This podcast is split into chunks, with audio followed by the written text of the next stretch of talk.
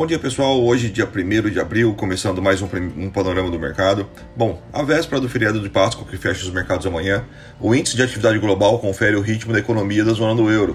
Ah, atingida pela terceira onda do Covid, a gente viu França aí também. A França é uma delas que está estendendo seu período de lockdown.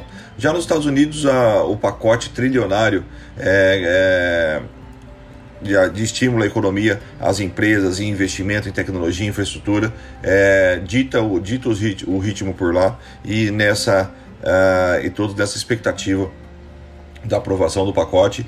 De contrapartida, uh, alguém tem que pagar a conta e existe aí o, o, a ideia de aumentar em 28% os impostos às empresas é, para pagar essa conta. Também o, o que pode a, esse pacote trilionário pode trazer de.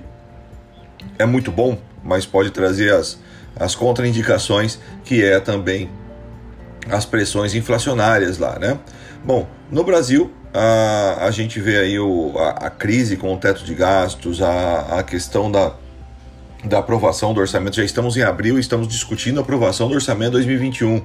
Então, por aqui, é essa desconfiança do investidor que pesa. Bom, as bolsas pelo mundo afora trabalham com a expectativa dos dados econômicos agora às 9h30 da manhã, que é o payroll, tá? Os pedidos de CIS seguro-desemprego, uh, agora que sai às, às 9h30 da manhã, uma antecipação é, desses, desses dados, onde a gente vai.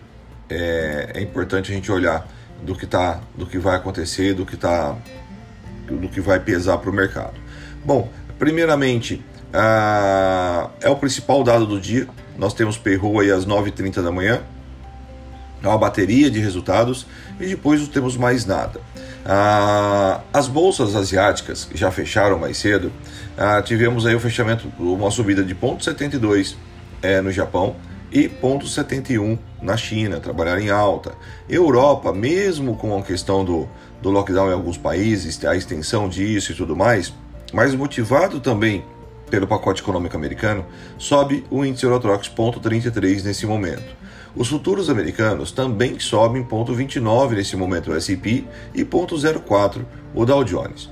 Indo para as commodities, indo para as commodities, é, o petróleo, que a reunião da OPEP é hoje à tarde, galera. Então, hoje à tarde vai ser divulgado se vai ser é, estendido o corte da produção de petróleo ou não. Então, mas o petróleo está trabalhando num ritmo interessante. O WTI sobe 1,05% e o Brent sobe 0,78% neste momento.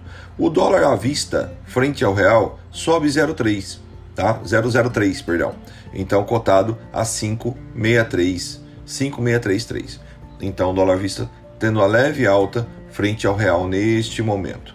Bom, pessoal, na interessante a gente a gente entender os mercados hoje. Ah, os dados econômicos saíram na, na, na, na, União Europeia hoje, os dados alemão, da, da Alemanha é, vieram melhores que o esperado, então isso dá ritmo na bolsa na bolsa positiva por lá.